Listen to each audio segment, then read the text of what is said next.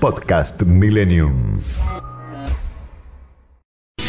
Vamos a hablar con el doctor Carlos Camburián, expresidente del Hospital Garrahan y ex secretario de Salud de Pilar. ¿Mm?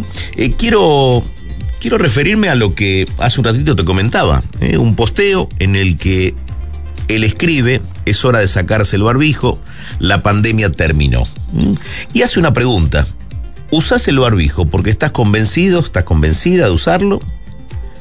Porque hoy es un factor clave en la prevención o porque te obligan a hacerlo. ¿Mm? Y está en línea justamente. Eh, ¿Qué tal, Carlos? ¿Cómo va? Buen día. Eduardo Bataille te saluda. Hola, Eduardo. Buen día. ¿Cómo estás? Muy bien, muy bien. Bueno, posteaste esto, generaste polémica.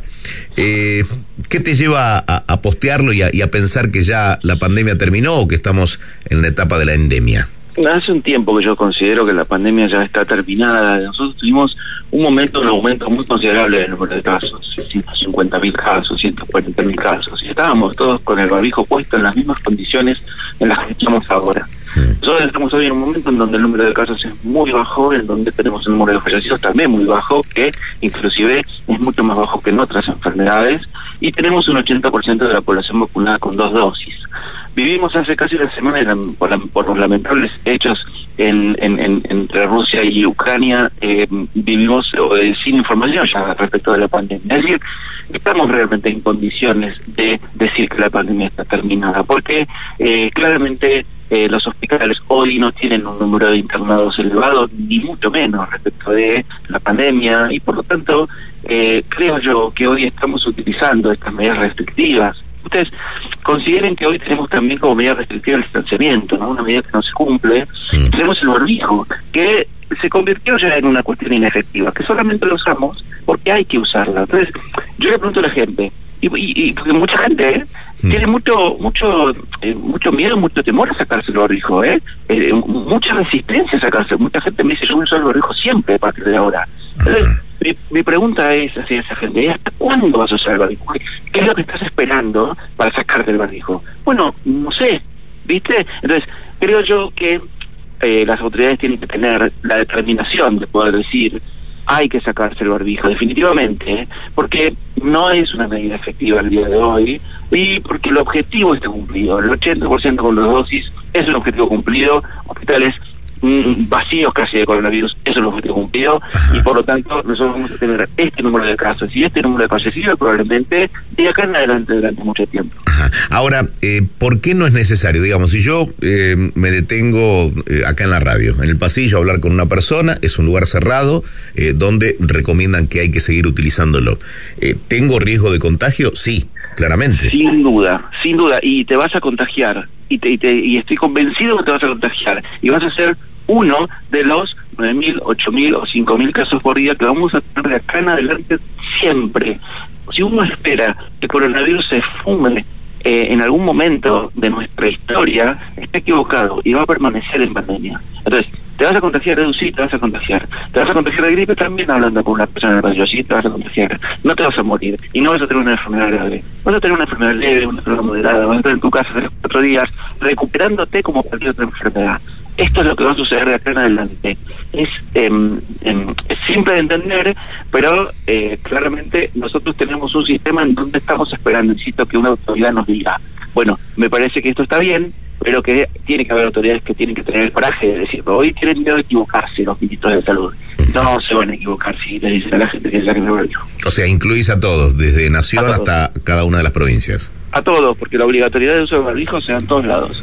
Entonces, desde las escuelas hasta un restaurante. Me parece que hoy hay que tomar esa determinación a dos años de la pandemia que se cumplen dentro de unos días. Te pregunto, eh, ¿el plan de vacunación terminó siendo exitoso?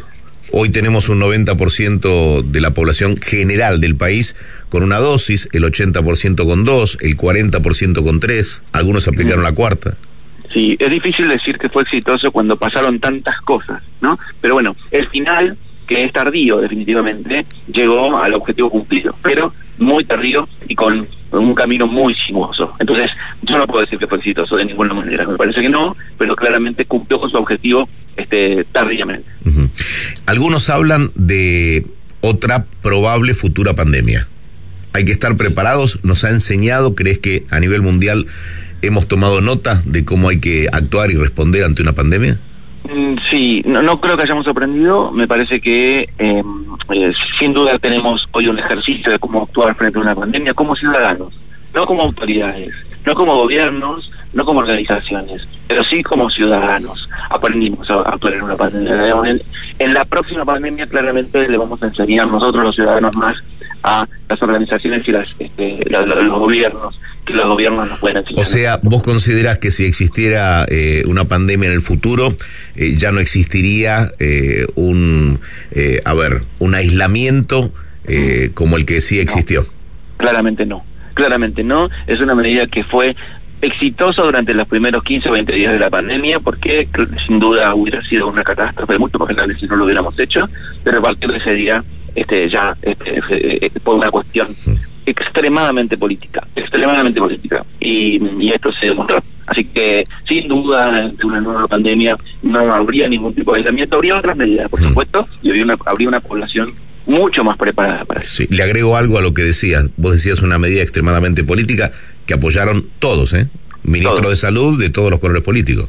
Absolutamente todos. Y lo hicieron eh, por manipulación política, por temor, y por eh, desconocimiento, claramente, ¿no? Eh, pero sin lugar a dudas, este, en esta eh, en este manejo de la pandemia todos estuvieron en el mismo barco y bueno, todos tienen cosas criticables de un lado y del otro.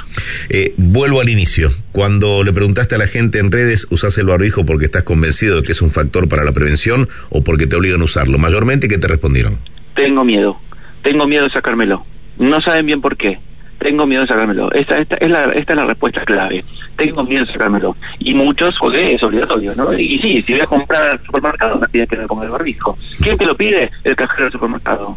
¿No? Entonces, eh, por eso digo, me parece que no hay hoy un, una clara definición del por qué estamos usando el barbijo. No existe hoy una definición del por qué. Lo usamos porque, bueno, por las dudas.